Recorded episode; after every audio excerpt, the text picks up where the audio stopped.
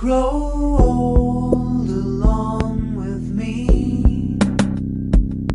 The best is yet to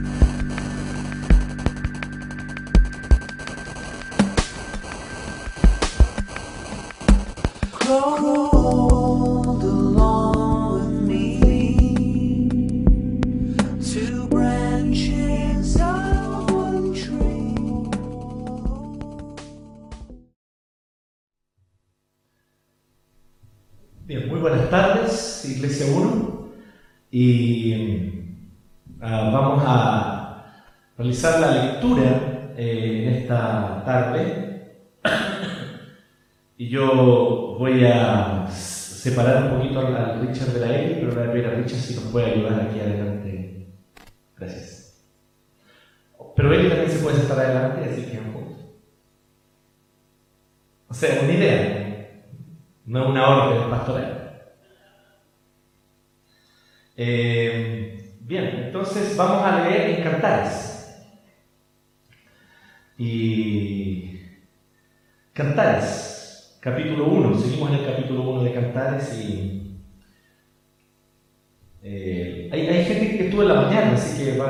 reescuchar lo mismo, pero está bien, porque lo necesitan. El Señor le está diciendo mensajes bonitos. Dos veces el mismo día lo necesitan. Eh, Cantares 1 del 9 al 14. Cantares 1 del 9 al 14. Ustedes pueden ver la proyección aquí, pero les recomiendo que tengan su Biblia a mano, por favor. eh, porque también vamos después más adelante a ver un par de textos además de este. Cantares 1 del 9 al 14. Tú y tus adornos, amada mía, me recuerdan a las yeguas enjaezadas de los carros del faraón. Qué hermosas lucen tus mejillas entre los pendientes. Qué hermoso luce tu cuello entre los collares. Haremos para ti pendientes de oro con incrustaciones de plata. Mientras el rey se haya sentado a la mesa, mi perfume esparce su fragancia. Mi amado para mí como el saquito de mirra que duerme entre mis pechos. Mi amado para mí como un ramito de azahar de las viñas de Engal. Bien, este es el texto de hoy. Oremos. Gracias, Señor, por tu palabra. Gracias, Señor, porque podemos en esta tarde oír tu mensaje, tu palabra, lo que tú tienes para decirnos.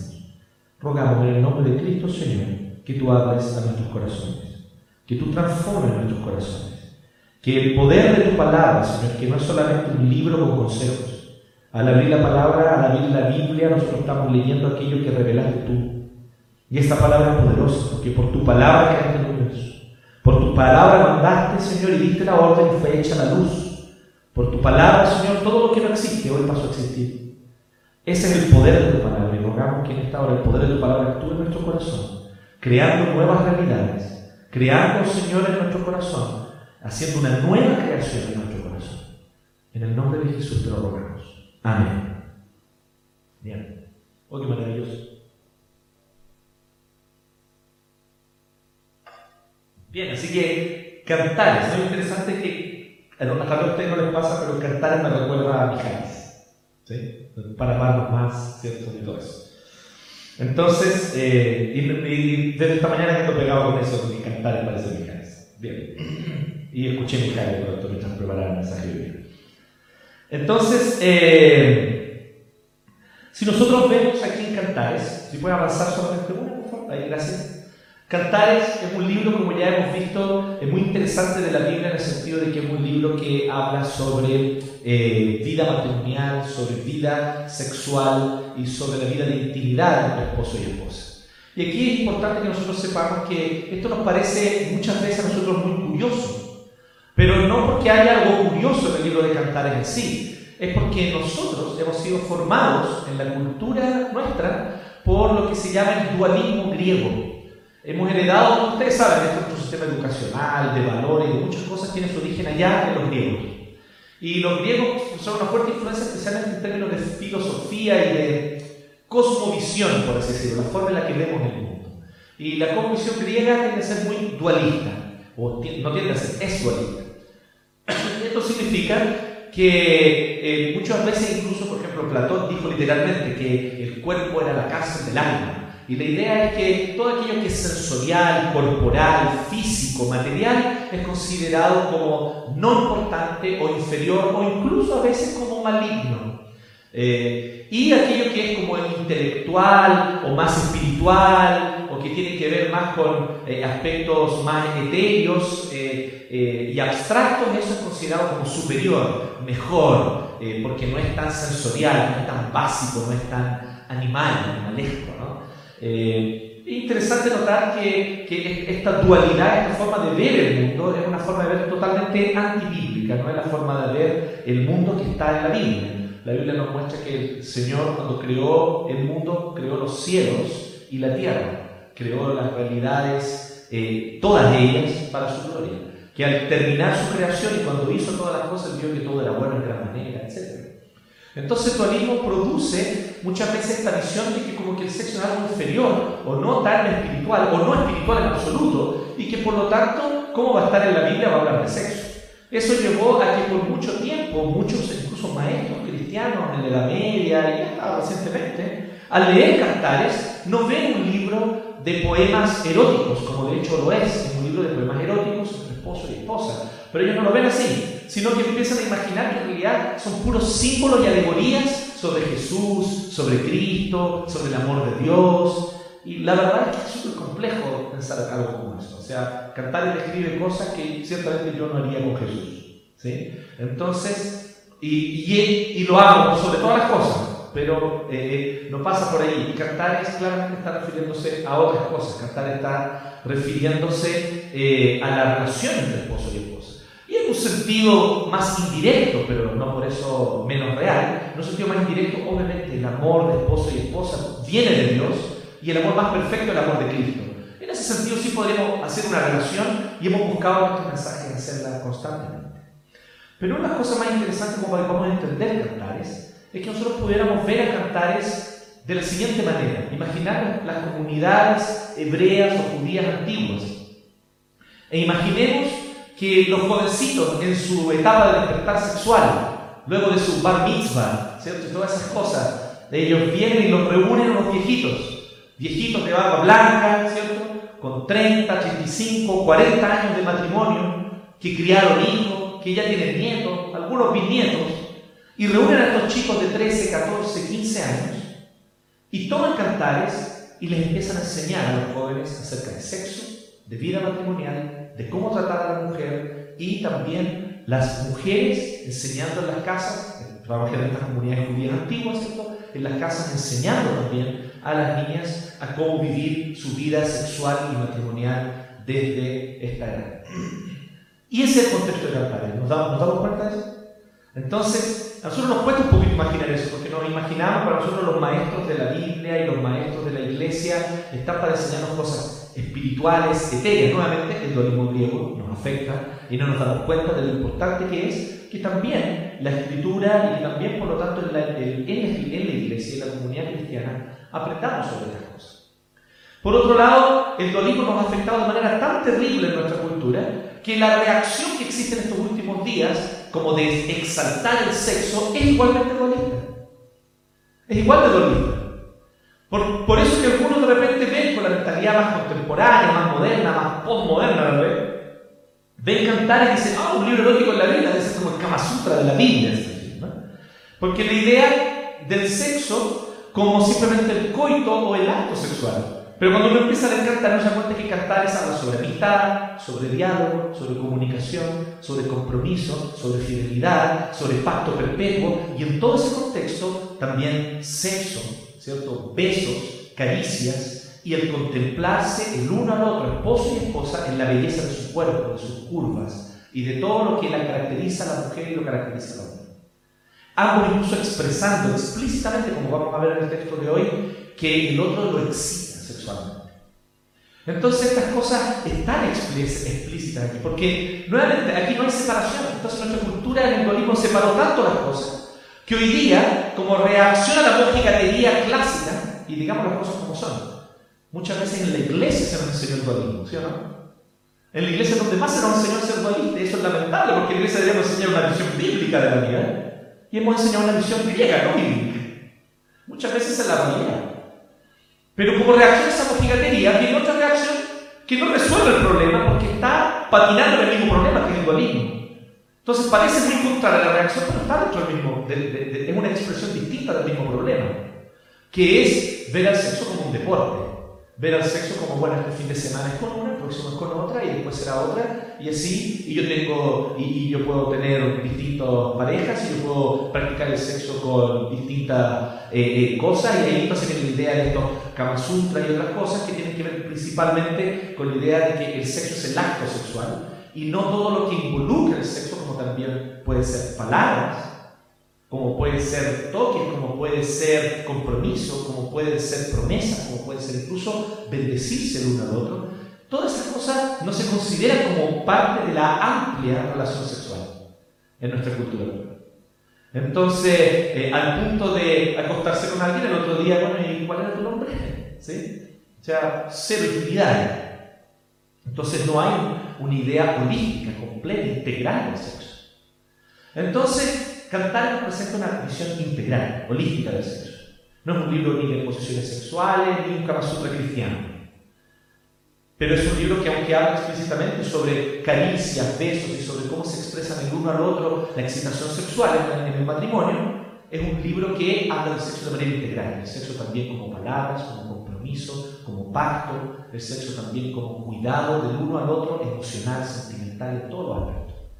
Y en ese sentido es un libro que tiene muchísimo para enseñarnos, porque yo creo que este libro nos, ayudaría a romper el ciclo de nuestra cultura. No es ni mojigatería, ni libertinaje. Cantar es no ninguna de las dos Ni mojigatería, ni libertinaje. Es una visión holística del sexo, no dualista. Entonces vamos a estar estas semanas trabajando, estos meses, y, y yo anhelo y deseo que ojalá se nos vaya rompiendo el dualismo en la cabeza que lo vayamos abandonando y al finalizar esta serie, por ahí por octubre, hayamos tirado a la basura el dualismo, si el Señor así lo permite, y tengamos una visión completa, ¿cierto?, de cómo Dios diseñó la vida matrimonial. Así que, dicho eso, eh, yo quisiera comentarles y decirles también, eh, al respecto de hoy día, que hoy vamos a hablar sobre pronunciando bendiciones sobre tu esposo, sobre tu esposa.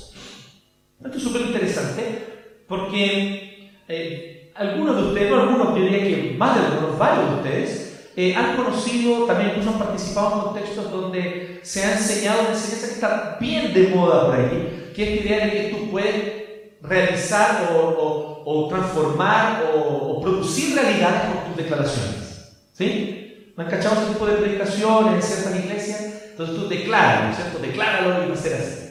¿Cierto? Entonces, como los tres tipos que llegan al infierno, ¿no? Y uno de ellos arminiano y dice, oh, perdí mi salvación. Pequeño, confesé mi pecado, perdí mi salvación, estoy en el infierno. Pero el segundo era calvinista, entonces el segundo dijo, oh, estoy en el infierno porque no era predestinado para salvación, así que por eso me en el infierno.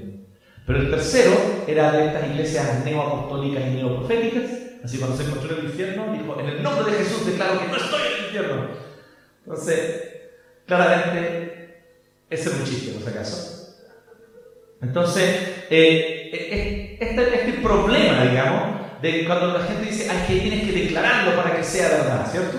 Tienes que declararlo, decláralo, proclámalo, ¿cierto? E incluso se empieza a torcer de tal manera, y ahí es un asunto que, honestamente encuentro gravísimo, que llega a tal, a tal distorsión que ya la gente no ora, le exige a Dios.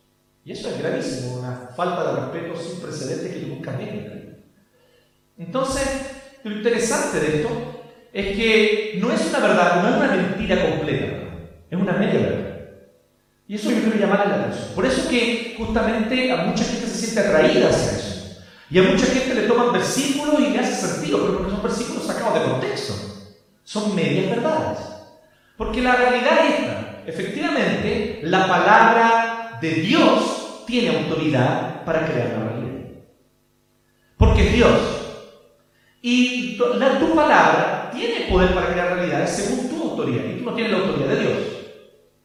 Así que tú no puedes venir y decir a la enfermedad que se vaya y se va a ir. No es porque tú dices que se va a ir. No es porque tú declaras victoria sobre el cáncer que el cáncer se va. No es porque tú declaras eh, un auto nuevo que llegue el auto nuevo a tu casa. No es por eso, ¿sí? La verdad es que nuestras palabras no tienen la autoridad, que la palabra está directamente relacionada con la autoridad. Solo Dios tiene la autoridad de crear la realidad mediante su palabra. Entonces eso es cierto, pero nosotros no tenemos la autoridad de Dios. Pero sí nuestras palabras tienen un cierto poder, un cierto efecto. Y la Biblia habla de eso. Y eso se nota claramente en cosas como, ¿cierto? Como muchas veces ciertas palabras pueden marcar la vida de alguien. ¿Sí? algunos de ustedes cuando niños le dijeron constantemente imbécil, imbécil, un imbécil, un imbécil, por eso ahí se comportan como se comportan. Son traumas, ¿sí? De los cuales es mejor reírse que llorar, ¿sí? Brindemos y guiamos de nuestros traumas que todos tenemos, ¿sí? Entonces, eh, pero ustedes saben lo que estoy diciendo, saben que las ciencias psicológicas han estudiado que es un hecho, digamos, o sea, eh, especialmente los niños, ¿cierto? que son verdaderas esponjitas, y el cuidado que debemos tener con las palabras. Eh, o sea, las palabras sí tienen un cierto poder. No el poder de la palabra de Dios de crear realidad y, y, echar por enfermedades por nuestro poder. No, eso le corresponde solo a Dios. Dios puede echar por una enfermedad. Dios puede sanar una enfermedad y un cáncer milagrosamente, no tengo ninguna duda de eso. Pero yo doblo mis rodillas y le ruego a Dios que lo haga. Y sin dudar de que su poder, Él lo puede hacer. El asunto es si en su voluntad quiere hacerlo. Porque Él es soberano, eso es otro tema. Pero con respecto a mí, de igual debo tener cuidado con mis palabras, porque ellas pueden generar muchas cosas en el corazón de otros, especialmente de quienes nos aman, de quienes están cerca de nosotros. Y la Biblia es clara con respecto a eso. Entonces, cuando hablamos de pronunciando bendiciones sobre tu esposo y tu esposa, ¿sí? no se preocupe, no es que usted llegó a Cristo con Esperanza, efectivamente está en iglesia con usted.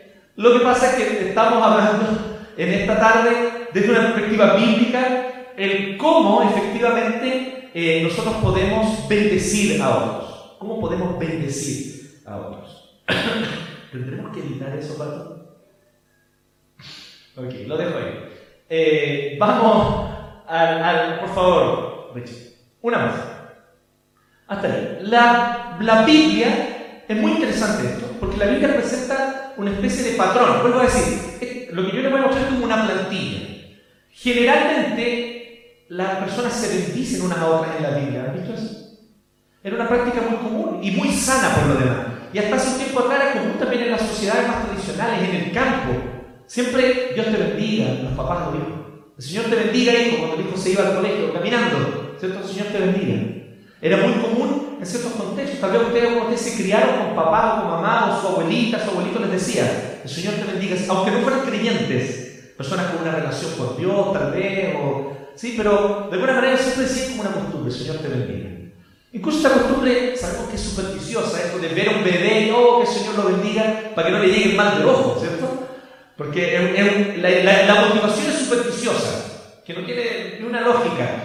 Pero aunque la motivación sea supersticiosa, creo que la práctica es bonita. De ver a un bebé, conocer a un bebé y poder decirle al bebé de inmediato, bueno, ve que el Señor te bendiga, pronunciar bendiciones sobre, sobre un bebé, sobre una familia, un bebé recién nacido. Creo que esas son prácticas que son sanas, son buenas. La Biblia por algo las tiene, por algo se bendicen unos a otros. Padres a los hijos, ¿cierto? Eh, esposos a las esposas y especialmente Dios a su pueblo en su relación con su pueblo, con su esposa.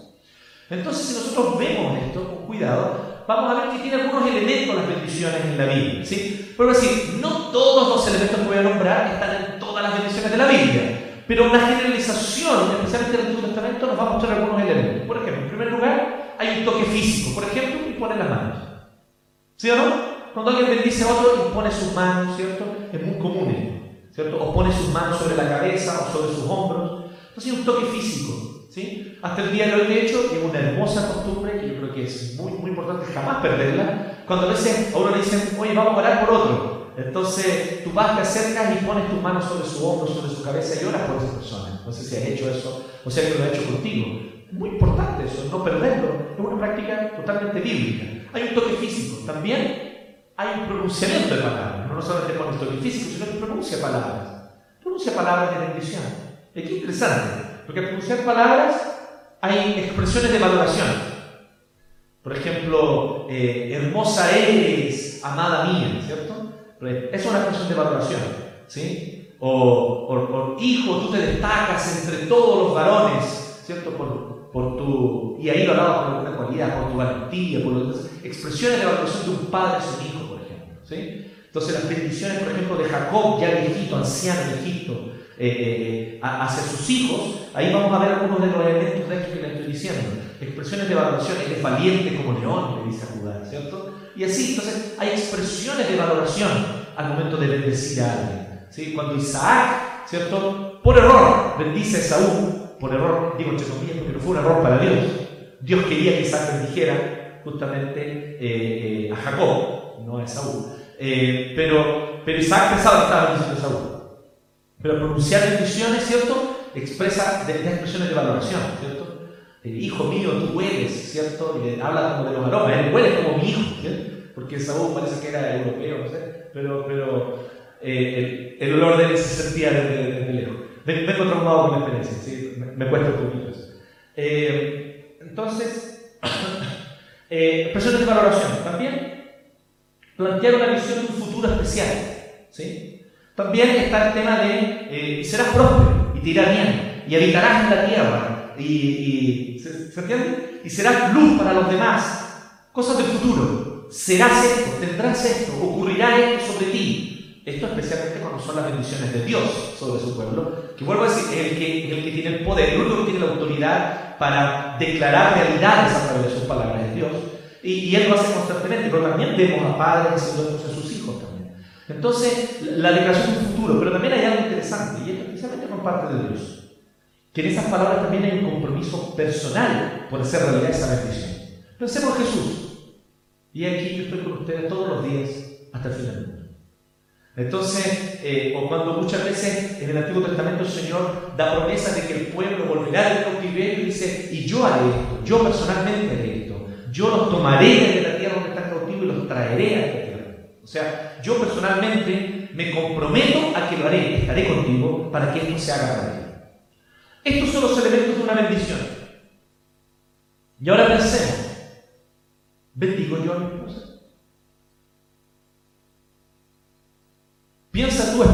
es mutuo. ¿Bendices tu esposa a tu esposo? Según este parámetro bíblico. Con expresiones de un abrazo, de un beso, un toque físico, bendecirlo y decir palabras. Hay cosas que a mí me llaman la atención muchas veces cuando en, mi oficina, ¿cierto? Eh, eh, eh, llegan los matrimonios, llegan personas muchas veces a, pedir consejo de distinto tipo, pero algunos, en algunos casos puntuales, llegan con crisis. Y, y en esos casos de crisis, distintas cosas llevan a esas crisis. Pero es interesante para mí notar una cosa que me llama mucho la atención que la encuentro sumamente compleja, que es el hecho de que uno llega en crisis y uno empieza a hacer preguntas, a escarbar un poquito, a conocer, ¿cierto? Para saber un poco cómo es la relación, y uno se da cuenta que se tratan con rudeza el uno al otro, constantemente. Y déjeme decirle que nosotros cometemos un error, nosotros como la relación matrimonial, imagínensela como una maquinaria con engranajes, es una pésima eh, eh, comparación, pero imaginemos, para este caso, no fuera maquinaria con engranaje. Esta es la maquinaria con engranaje.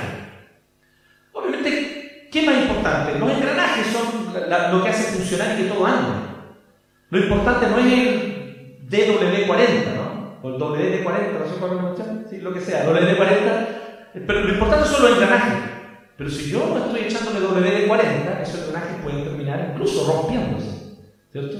Y durando menos. Y entonces se produce una crisis. Bueno, las palabras de bendición constante el uno al otro, el tratarse con respeto, y esposa. A veces me ha tocado ver matrimonios que el trato entre ellos es de absoluta rudeza, llegando incluso a un trato cotidiano para el otro. Entonces pues dicen, nosotros venimos aquí porque estamos con el vecino. O sea, si en el cotidiano no saben tratarse con el respeto básico, ¿sí? Básico. O sea, el, esposo tratando a la esposa como lo trataría ninguna persona como no trataría a su mamá ni a su hermana ni a ninguna otra mujer. La esposa respondiendo a su esposo de una manera como no respondería a nadie, a ni a su jefe, ni a un colega de trabajo, a nadie lo trata de esa manera. Pero tratando de esa manera, pensemos estas cosas. Las palabras en, en un cierto nivel, vuelvo a decirlo, sí tienen poder. Bíblicamente lo tienen. Y si tienes alguna duda, te invito a que abras allí a Proverbios 15. y yo le voy a pedir a alguien que tenga una voz firme fuerte y clara, como por ejemplo Felipe Isaías, que además es jebehuista, así que me imagino que está acostumbrado a leer la Biblia. Los jebehuistas son los que participan del grupo bíblico universitario. Y son los más pulentos. Ah. que yo fui jebehuista. Bien, entonces te voy a pedir por favor, Felipe, que leas dos versículos de Proverbios 15.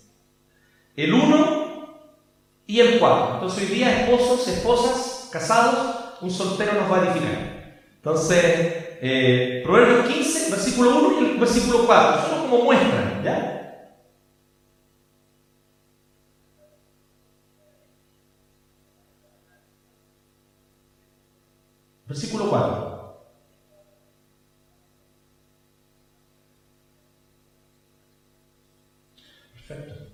Y eso solo como muestra. Si ustedes leen Proverbios, ustedes van que constantemente Proverbios habla sobre la lengua, sobre las palabras y sobre cómo las palabras tienen poder sobre el corazón y la vida de otros. Entonces, ven que importante. Muchas veces nosotros estamos obviando algo por considerarlo demasiado básico. ¿sí? Pero es allí, justamente en lo básico, en lo cotidiano, donde gran parte de los matrimonios se genera una crisis. Entonces, el pronunciar bendiciones uno sobre otro implica el tener palabras, palabras de edificación. Me llama mucho la atención de lo que leyó Felipe en 15.4, que dice que la lengua que brinda consuelo es árbol de vida. ¿Ustedes cachan lo que es el árbol de la vida en la Biblia? El árbol de la vida algo tremendo. El árbol de la vida es un misterio tremendo que está desde el Génesis hasta el Apocalipsis en la Biblia. Y en el Apocalipsis nosotros vemos el árbol de la vida, solo para recordar nuestra serie anterior, y si ustedes se acuerdan, dice que sus hojas tenían el poder para sanar a las naciones. De las guerras, de la corrupción, del pecado, de la ambición humana, imagínense, el poder del árbol de la vida. Ese es el poder de las palabras de consuelo, son como el árbol de la vida, dice el proverbio. Entonces, qué importante el hecho de que nosotros podamos decir palabras de bendición el uno al otro. Cuidar nuestras palabras. Creo que esto es muy importante. Y como vamos a ver más adelante también, eh, un detalle importante. Muchas veces también, no solamente nosotros pecamos por la rudeza de nuestras palabras, también muchas veces pecamos por omitir el decir las palabras que debiéramos decir, de ánimo, de consuelo. Y ese es un pecado que muchos de nosotros cometemos, yo en primer lugar. Un gran pecado que cometido constantemente contra mi esposa y que muchas veces uno dice, y si tú eres como yo, probablemente te pasa así, mira a tu alrededor y tú dices, ah, pero todos los hombres son así. Sí, el hecho de que sea algo común no significa que sea bueno ni normal. Puede ser muy común, pero puede ser igualmente dañino y pésimo. ¿Sí? Y, y muchas veces tenemos que chocar con la cara contra el muro para darnos cuenta que lo estamos haciendo pésimo, no solamente al decir palabras de rudeza, tal vez no es tu caso, pero tal vez sí te pasa un poco como a mí, el omitir las palabras de consuelo, de ánimo, de bendición que uno debiera estar diciendo constantemente. Entonces el omitirla evidentemente seca el corazón de la esposa, porque esas son como el agüita para la planta, ¿no? Y uno va secando. Y llega un punto en el que evidentemente después tú quieres decir, ay, ya no te cree nada. ¿Sí? Entonces se hace complejo. Entonces vamos a hablar un poquito hoy sobre estas cosas, ¿sí? Que es lo que nos invita a hablar eh, Cantares. Así que veamos Mijares. Entonces veamos, eh, para amarnos más, basta que te mire, basta que te roce, basta nuestros cuerpos súper sensibles. Cuánta gloria, hermano. Entonces, eh, nosotros vamos a ver algunas instrucciones de alguna manera que podemos sacar de este texto tanto para esposo como para esposa. En primer lugar, esposo, dile el alto valor que ella tiene para ti. Hablar, decir, de eso vamos a trabajar hoy día. La Biblia nos invita a hablar sobre esto. Y aquí nuevamente, es la autoridad de la Escritura hablándonos. ¿sí? La autoridad de la Escritura. E, e, estos viejitos sabios, en este caso, un viejito que metió la pata brígido toda su vida. Un Salomón, que tuvo mil mujeres, pero que llega al final de su vida justamente por causa de eso, solo. Solo. Lean Eclesiastés. Ahí ustedes van a ver la confesión de un Salomón anciano, después de todos los condoros que se mandó y de las vanidades, de las vanidades que se dedicó. Tuvo mil mujeres. Sin duda, mucho hijo de tenido con esas mujeres. Pero él llega a su ancianidad solo. Solo. Porque no supo tener un compromiso pactal con una mujer. Entonces él escribe el libro de Cantares un poco para compensar este pésimo ejemplo que fue para. Y al momento de escribir este libro de Cantares, él viene e imagina a la mujer que nunca llegó a tener, a esa esposa única que él debió haber tenido y nunca tuvo. Y por eso es que le llaman en el libro de Cantares la Sulamita, que es el femenino de Salomón. Igual que en el Génesis, varón y varona, o literalmente en el, hebreo, Ish e Isha, ¿sí? eran los nombres de Adán y Eva cuando recién fueron creados. El mismo nombre, pero uno es masculino y el otro es femenino. Entonces, si nosotros observamos con atención, esto es lo que eh, eh, eh, nos está hoy día exhortando Salomón. Entonces, dejemos que Salomón también nos exhorte a través de lo que, de lo que nos enseña y estos viejitos judíos y hebreos, imaginemos como esa situación, que ellos vienen y nos exhortan. Y miren qué interesante. Esposo, dile el alto valor que ella tiene para ti. ¿Por qué? Nos acordamos la semana pasada, Hannah nos hablaba sobre esto y exponía este tema. Él hablaba cómo la mujer se siente insegura en. La sulamita es morena, más morena que lo que normalmente ya son eh, en el Oriente Medio. ¿sí? Y en ese sentido, ¿cierto? Eh, es importante decirlo, eh, que, había ya en ese tiempo el parámetro, esa idea de que la piel más clara sería más bonita, ¿sí? Eh, lo cual es una tontera. Pero, pero esa, esa idea cultural estaba muy presente. Y, y la sulamita dice, sí, yo soy morena, mi piel es oscura, pero soy hermosa. Entonces ella expresa inseguridad, pero también se pone a la defensiva eh, es muy interesante lo que ocurre con la Sulamita en este poema, en los versículos más arriba. Pero ahora aquí ya está Salomón hablando. El esposo le habla a ella. Y él le dice así, tú y tus adornos, amada mía, me recuerdan a las yeguas enjaezadas. Pésima, pésima comparación para nuestra cultura actual. Pero excelente para el tiempo de mil años antes de Cristo. En aquella época era pero el piropo así mataba con ese piropo. ¿Sí? Y la razón, fíjese en esto, la razón es, relativamente sencilla. Eh, no es tan difícil de entender. Eh, hoy día nosotros tenemos mucho esta asociación, un poco del, chiste del guaso, la gente del campo con respecto a, la yegua por la actividad sexual de la yegua, ¿cierto? Pero la verdad eh, es que la idea de la yegua tiene que ver con otra cosa en el Medio Oriente en, en, en el mil antes de Cristo, y es con la hermosura de sus curvas. De hecho, usted sabe probablemente a usted, ustedes en el caso, hay gente a la que encuentra tan bonitos los caballos que tiene pinturas de caballo, eh, tiene adornos de caballo, tiene todo de caballo en la casa, ¿sí? ¿Han cachado? Entonces, eh, y, no tienen caballo porque es caro, porque si no tendrían un caballo. ¿Sí? Porque realmente los caballos son muy bonitos, ¿sí? Y las yeguas especialmente, especialmente las yeguas de Egipto, que a esas a que se refiere especialmente aquí con la palabra hebrea que está usando, eran yeguas conocidas por ser muy hermosas y con muchas curvas. Entonces aquí le está hablando expresamente de la belleza física de ella. Está diciendo que es hermosa, que tiene curvas y que sus curvas a él lo dejan loco. Eso es lo que le está diciendo. Le dice, tú y tus adornos, amada mía, me recuerdan a las yeguas enjaezadas de los carros de Faraón. ¿Por qué? Porque los carros de Faraón, ¿cierto? Siempre salen los carros de Faraón en algún momento. Mi pasado me persigue. Eh, y, eh, las yeguas eh, eran adornadas, ¿sí? Las adornaban también, las dejaban muy bonitas, incluso con zarcillo y etcétera, ¿cierto? Así que, pero lo que está diciendo aquí es la hermosura. La, le voy a decir de la siguiente manera. Las yeguas enjaezadas de los carros de Faraón era el vehículo más codiciado de la antigüedad. ¿Sí? Era el, no sé qué vehículo se el día, ¿sí? Un, un, un ok, eso, eso es muy geek. Pero eh, empezó, en algo más popular, un Lamborghini, ¿cierto? Eh, ¿Cierto? Entonces un Camaro. Entonces, eh, lo que está diciendo es que es hermosa. Es hermosa, tiene esta hermosura. Es muy interesante lo que se han fijado. Los hombres se dan vuelta en la calle a mirar dos cosas: una mujer bonita o un auto bacán. ¿Se han fijado en eso, no? Y. Oh. Entonces, una de dos cosas: o es un poto o es un auto. ¿Sí? Era un auto. ¿Sí? Entonces, eh, seguimos editando, Pablo.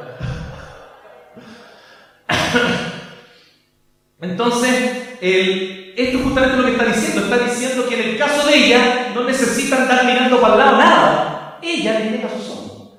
Y aquí también recordamos lo que Carlos hablaba la semana pasada a partir del texto anterior. Eh, eh, hay una cosa interesante sobre la belleza. Una cosa que filósofos, especialistas en estética han dedicado siglos para hablar y escribir y dedicarse a los textos, y es el tema de que el parámetro de belleza es en gran medida construido y no algo simplemente como una realidad dada. Y que de gran manera también esto implica que tú, esposo, tienes un parámetro de hermosura. No es ni eh, J. Lo, ni Claudia Schiffer, ni nada de eso. Se me dio el carnet con Claudia Schiffer explícitamente. Ni nada de cualquier modelo que día esté de moda, no sé cuál es. Pero eh, ese no es tu parámetro de belleza. Tu parámetro de belleza es tu esposo. Ese es tu parámetro de belleza. Ella es el parámetro. ¿Sí? Todas las demás están bajo ella. ¿Se entiende? y podrán eh, tener algo bonito porque se parecen a ella. Entonces, eso es un parámetro, ¿no? Eso. Entonces, oye, mira, tiene el pelo como el, el pelo bonito porque tiene el pelo como mi esposa. ¿Se, ¿Se, entiende? Eso debería ser. Eso es el, llamado de la Biblia, el tema de eh, poder ver y de entender que tu esposa es parámetro de belleza para ti. Entonces, él dice de alguna manera, expresa lo bella y única que es. Expresa lo bella y única que es. ¿Sí? Qué hermosas lucen tus mejillas entre los pendientes. Miren qué delicado cómo lo pone. Y, aquí realmente se pasó el, esposo. El esposo aquí realmente nos da cátedra. Miren lo que dice. Qué hermosas lucen tus mejillas. O sea, está lavando sus mejillas, ¿cierto? Bien, está lavando una comida física. Entre los pendientes. Haremos, perdón, qué hermoso luce tu cuello. Hermoso cuello tiene, es una característica de ella, ¿cierto? Pero fíjense, entre los collares, no solamente alaba la belleza física de ella, sino que le reconoce que escoge bien cómo se vive. ¿Se dan cuenta de eso? Qué bien te queda eso. Qué bien se te ve eso que escogiste. Qué bonito se te ve. ¿Cierto? Y este ejercicio, yo sé, duro y difícil para muchos de nosotros, de ir al mall sentarnos, gracias a día la mayoría de la gente tiene un silloncito para los esposos, sentarse ahí y cuando ella salga del probador con algo, poder decirle, mira, me encanta eso, se te ve hermoso, se te ve bonito. Pero también no todo igualmente bonito, sino ella no tiene que escoger, ¿no? Entonces, pero me gusta más este que el anterior, o el anterior encontraba que era mejor que este, pero te ves linda con los dos. ¿Sí? Esto significa reconocer, por lo tanto, el hecho, porque hay, hay una lógica muy interesante en la belleza femenina. Y, esto es una capacidad extraordinaria que las mujeres tienen, una entre mil, que las hacen, a mí puedo entender, superiores a nosotros en muchas cosas. Y una de ellas es esta, esta capacidad extraordinaria que tienen las mujeres de, de, de, resaltar la propia belleza que Dios les ha dado a través de escoger la prenda adecuada. Y esto es un arte, y según he conversado, Ustedes saben que mi esposa, ella es, señora de vestuario. Esto es algo que de manera se aprende. Ya sea por el ambiente, se aprende por, por, por, por el ambiente, o alguien alguna vez se tiene que sentar contigo y decirte, mira, así, así se escoge la ropa. Y vez alguna de ustedes, alguien se sentó y dijo, mira, así tienes que hacerlo. Y le hizo muy bien, ¿no? Entonces, y, y la, una especie de asesoramiento, ¿no? Fashion, ¿cierto? Pero es porque la mujer tiene una capacidad eh, que realmente a mí me supera, totalmente. O sea, yo puedo ver un, un un vestido y decir, uy, qué bonito el vestido. Pero realmente no tiene nada que ver con, eh, eh, con cómo se le vería a mi esposa. Me, cuesta muchísimo hacer ese link. ¿Se entiende? Pero ella sabe muy bien qué escoger para sí misma. Entonces la importancia de lo que le está diciendo Salomón es, mira qué hermosa te ves tú con lo que tú has escogido ponerte, como tú te estás vistiendo. No solamente la hermosura tuya, del cuerpo, tus mejillas, tu cuello, sino los, aros que decidiste ponerte y el collar que decidiste. Entonces, eso es muy interesante notar aquí. ¿Qué es lo que implica? Expresa lo bella y única que es, palabras de bendición. También, vemos en el versículo 11, haremos para ti pendientes de oro con incrustaciones de plata. Barato, ¿no, Rodolfo? ¿Sí? Ahí le mandan a pedir a Rodolfo. Eh, pendientes de oro con incrustaciones de plata. ¿sí? Un valor alto, ¿cierto? un costo alto. Pero ¿qué es lo que le está diciendo? No hay costo demasiado alto cuando se trata de honrar. No hay un costo demasiado alto. Y aquí yo creo que salgamos de la lógica del dinero, porque si no vamos a caer en, algo sumamente dañino, que es comprarle cosas caras a la esposa pensando que eso la hace feliz. ¿Sí? Y esa es la misma imbecilidad que los papás que piensan que porque le compran ropa cara a los hijos están criando hijos. No estamos hablando de eso, estamos hablando de, darle algo de sumo valor. Y yo diría que hoy en estos tiempos, mirándome a mí mismo, mi propio pecado los pecados que yo he cometido y tiendo a cometer constantemente contra mi esposa, yo creo que hoy en este tiempo, lo de más valor que podemos entregar es tiempo. Creo que una de las cosas más valiosas y que muchas veces nosotros mezquinamente le negamos a nuestras esposas. Eso, es más que eh, un collar de oro pendiente de oro con incrustaciones de plata. Es más que eso. Obviamente que también aquí implica el, expresar cariño y amor y aprecio con regalos. Claro, aquí es Salomón, Salomón. Entonces, para él, un par de, de aros de oro incrustaciones de plata es, es, un detallito, ¿me entiendes? No? Uh, pasé por ahí y escogí esto. ¿sí? Pero para ti, tal vez, es un toblerone. ¿Sí? Y tú decís, pucha, es que si le compro el toblerone yo me voy a quedar sin mi Coca-Cola. ¿Cachai la mezquindad del de, de, pecado masculino? Entonces, eh, eh, fíjense, por eso decir que puede ser algo pequeño, ¿sí? pero no es algo muy caro de mucho valor, pero que de alguna manera nosotros mostramos nuestra mezquindad en esas cosas. Entonces, veamos el hecho de que muestra que ningún costo es demasiado alto. Entonces, es bendiciones, pero las bendiciones también es pronunciar bendición con un compromiso y con un acto concreto que demuestra esto. pero no queda ahí. También nosotros vemos el ejemplo de la esposa, de la Sulamita que también es una mujer sabia, que es una mujer que en esta idealización que Salomón hace al componer los poemas de Cantares, lo que Salomón hace es mostrarnos a esta esposa que sabe también eh, darle a su esposo lo que necesita.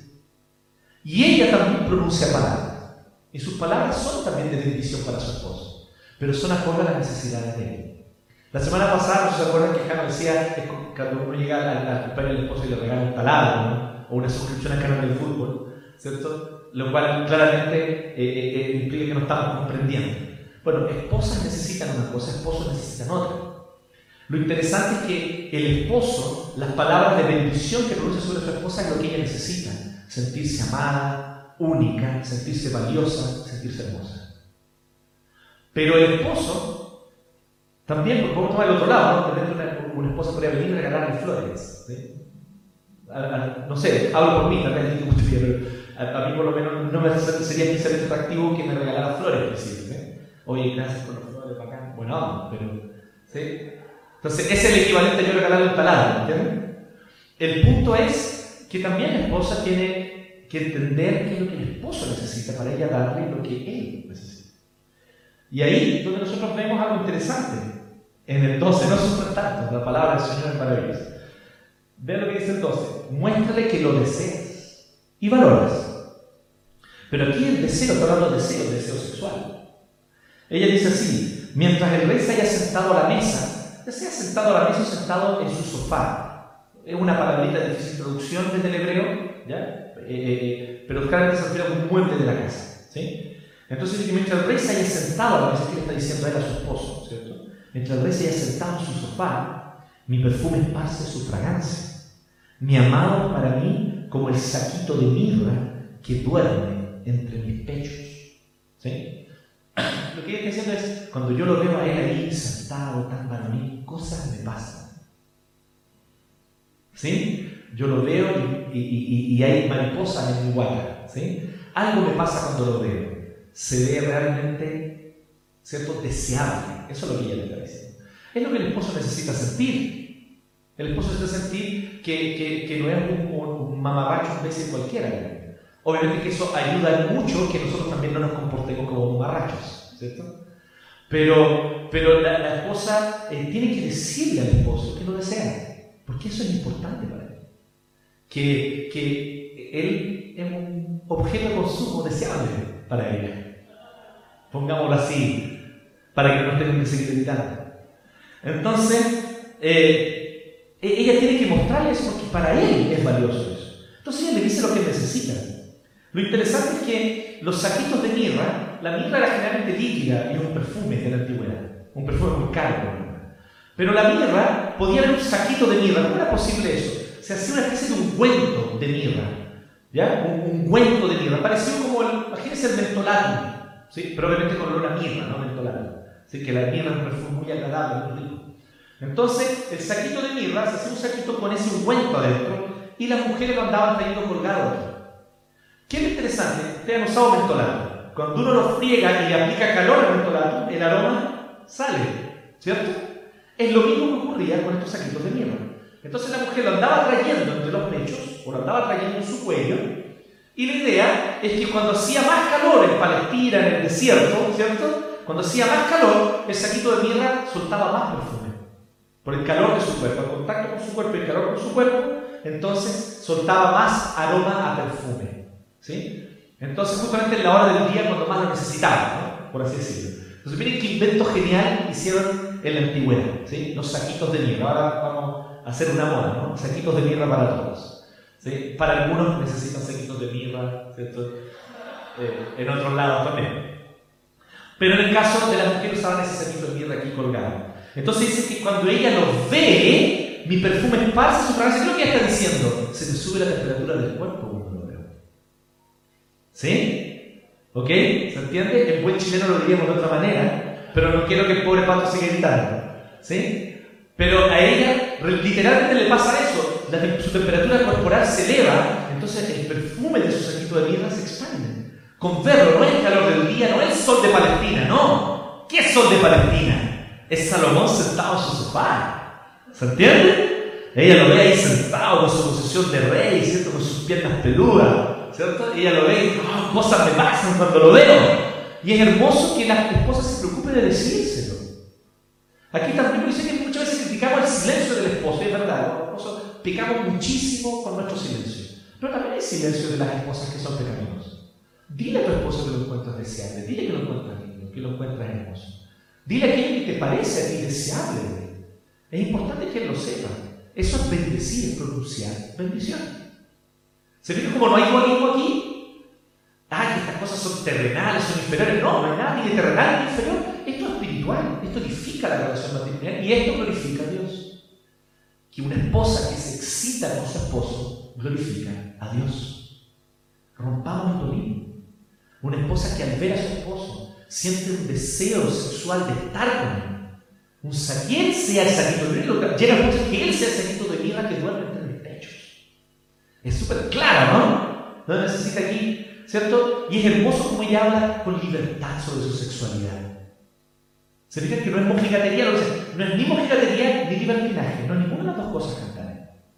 Ella habla con libertad sobre su sexualidad, con él, ¿sí? Con él, con su esposo, le expresa libremente su deseo, lo que quiere y lo que admira de él.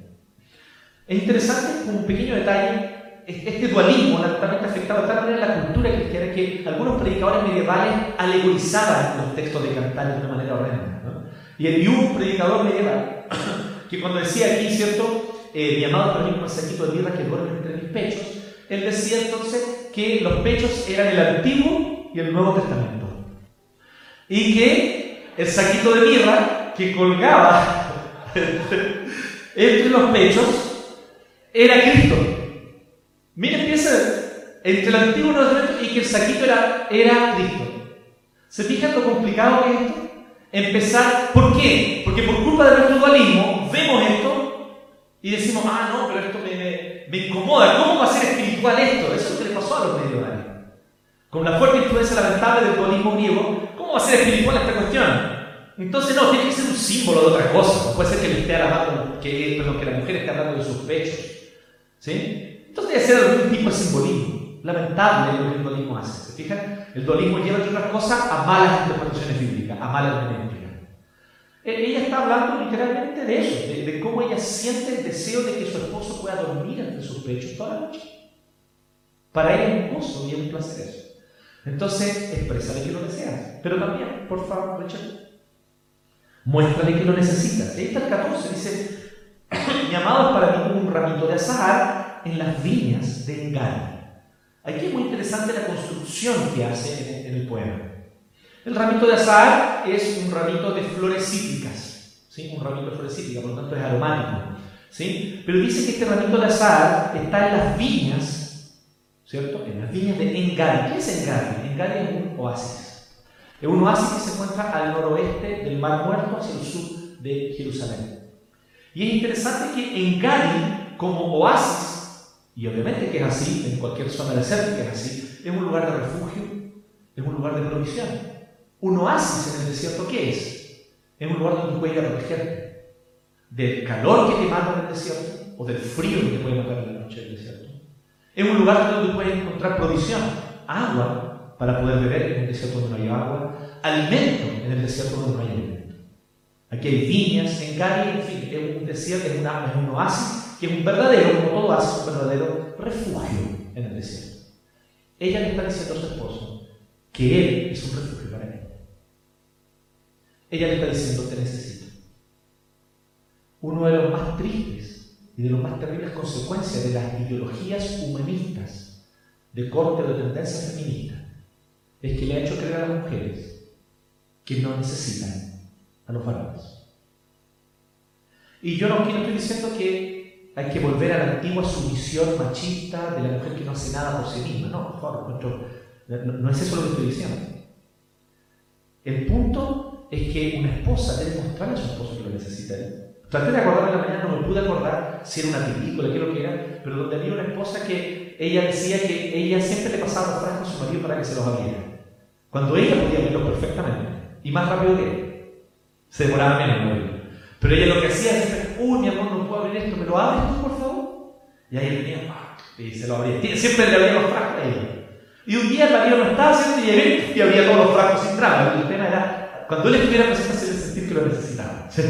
Entonces, estos pequeños detalles, aunque tú no lo creas, esposa, yo estoy hablando de ti, de tus necesidades, el feminismo te hace autocentrarte en ti.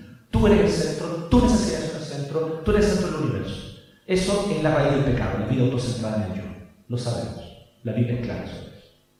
Yo te estoy diciendo, esposa, sale un poquitito de ti misma. El Señor sabe el valor que tienes. El Señor te ha dado miles de capacidades para que tú te puedas valer por ti misma y no tengas duda de eso. Eso es así. Pero tú que estás casada, muestra a tu esposo que le necesita. Muchas veces las esposas dicen que mi esposo me deja solo. Solo. Mi esposo me deja solo. Pero es porque tú nunca le has dicho, nunca le has mostrado, nunca has dado una muestra de que lo necesitas. ¿Te has puesto a pensar en eso? Muchas esposas lloran y lamentan que sus esposos no las acompañan, no están allí para apoyarlas pero constantemente su actitud, sus palabras, todo en ellas está diciendo un mensaje. Yo me las puedo por mí misma, déjame tranquila. Ese orgullo de mujer chilena, que es muy bacán, ¿ya? lo encuentro muy bacán, pero lamentablemente cuando es llevado a extremos pecaminosos, causa profundos daños en la relación. Entonces, Aquí también el texto nos está diciendo que no es solamente responsabilidad del varón. Eh, eh, eh, no quiero que nos mal acostumbremos a que los palos solo van para los hombres. Sabemos que los hombres son la cabeza del pacto, la cabeza pactal en la, vida matrimonial y familiar. Y por lo tanto hay una responsabilidad mayor en nosotros, los varones. Pero eso no significa que las mujeres están exentas de responsabilidades. Muchas de las miserias que esposas viven en su vida matrimonial fueron ellas mismas quienes ayudaron a provocar y a causar. Y es bueno que tu esposa abra los ojos para esta realidad. Es fácil culpar a desgraciado. Difícil es mirarte a ti misma y darte cuenta que si tu esposo hoy no te está dando lo que tú necesitas, es porque tal vez tú nunca le has dicho que lo necesitas. Nunca le has hecho ver la necesidad que tiene. Porque tú estás cosas una cosa muy interesante como en la masculinidad intrínseca del, hombre, y que uno lo trae como desde niño, ¿no? Que es cuando te necesitas tú quieres él. Ah, no contaban con mi astucia. ¿Sí? Entonces uno siempre quiere estar ahí. Cuando alguien dice, oh, ¿y ahora quién podrá defendernos? Yo. Entonces uno quiere estar ahí. ¿sí? Quiere apoyar, quiere ayudar, quiere ser el que resuelve los problemas. Yo resuelvo el problema. ¿Ah? Yo, yo, yo atornillo la cuestión. ¿sí? Y, y qué apeso este atornillado. Pero uno lo atornilla, ¿sí? y hacemos unos inventos horribles, horrendos. ¿sí? Yo les voy a mostrar cuando vayan a mi casa todas las invenciones que he hecho ahí. Pero es interesante que, que, de alguna manera eh, tú te sientas necesitado, al hombre le gusta, eso, es como una gasolina, ¿no? Como, oh, bueno, ya, necesitan, ahí voy. ¿Ah? Tan, tan, tan, ¿Sí? Eso es muy importante. Entonces, miren qué sabia es la solamita, qué, qué astuta, pero con esa astucia femenina que es hermosa. Que las mujeres tienen una astucia, mira, pero los hombres somos tan toscos para hacer estas cosas. Las mujeres tienen una sutileza, una astucia eh, que a veces es usada para el mal, lamentablemente, por el pecado, pero cuando es usada sabiamente, es una astucia que es de gran bendición. Y esta mujer usa su astucia y su sagacidad para bendecir a su esposo. Le dice, tú eres mi oasis, yo te necesito, tú eres mi refugio, tú me provees lo que necesito. En un, en un mundo que es un desierto, en un mundo que es un desierto desolado, estar contigo para mí es estar en un. Tú me das agua, tú me das alimento, tú me das protección. Te necesito. Eso es lo que ella está diciendo. ¿Cuándo fue la última vez que tu esposa dijiste a tu esposo que lo necesitas? Entonces, pensemos en estas cosas y veamos, y lo interesante es cómo el texto nos exhorta. Hay una cosita, gracias, hay una, una reflexión final que yo quiero hacer, sin alegorizar el texto ni andar buscándole simbolismos. Pero ustedes saben que es evidente que el Señor Jesucristo conoce nuestras necesidades y nos bendice según nuestras necesidades, ¿no es así? El Señor Jesucristo sabía exactamente lo que necesitábamos. Pedíamos una, carrera, un auto nuevo o una casa. Y el Señor nos dio salvación. Porque Él nos dio algo mucho más valioso, mucho más importante, mucho más crucial. El Señor sabe nuestras necesidades y atiende nuestras necesidades. El Señor nos bendice, pronunciando sobre nosotros palabras de bendición. En, los textos de la liturgia de la semana pasada, uno de los textos de un profeta del Antiguo Testamento decía eso, que el Señor está en medio de ti y Él se alegrará sobre ti con cánticos. ¿Sabes lo que eso significa? Que Dios se alegra sobre su pueblo con cánticos significa que Dios le canta serenadas a su pueblo. ¿Sí? Las mañanitas. Le canta serenadas. ¿sí? Como un hombre enamorado que va y se para bajo el balcón y le canta serenadas. Jesucristo hace eso contigo y conmigo, con nosotros, con la iglesia. ¿No les parece un privilegio tremendo? Nosotros que lo traicionamos, que le dimos la espalda, que le escupimos, que espiritualmente somos adultos, porque espiritualmente constantemente estamos siendo infieles contra el Señor. Y eso es adulterio. Pero Él viene, nos busca, nos ama, nos expresa su amor, provee para nuestras necesidades, es nuestro refugio. Jesucristo, en este sentido, y quiero decirle esposo y esposa, Tú dices, ok, me gustaría expresarle amor a mi esposo, me gustaría bendecir a mi esposo, pero, pero, pero me siento seco, me siento seca por dentro. ¿De dónde voy a sacar? ¿De qué pozo, de qué fuente voy a sacar eh, eh, amor para bendecir a mi esposo? ¿De qué fuente voy a sacar amor para bendecir a mi esposa? Mira Cristo, ahí está la fuente de El que recibe el amor de Cristo abundantemente sobre su vida, también va a saber entregar abundantemente amor hacia su esposa, hacia su esposo. De ahí la importancia de que nosotros no dejemos de, ni terminemos el mensaje de hoy sin mirar a Cristo, que es el proveedor perfecto, que es el esposo perfecto para nosotros, que es el, el que nos bendice de manera perfecta, conociendo nuestras necesidades, que es el que pronuncia bendiciones y con su autoridad crea realidades. Él nos dice, tú eres mi hijo amado. Y pasamos a ser sus hijos, adoptados por gracia. Entonces, si queremos ir a una fuente, esa fuente es Cristo. De allí nosotros podemos sacar abundante amor, gracia, bendición, para también llevar amor, gracia y bendición a nuestra esposa, a nuestro esposo. Miremos a Cristo, busquemos a Cristo. Amén. Oremos.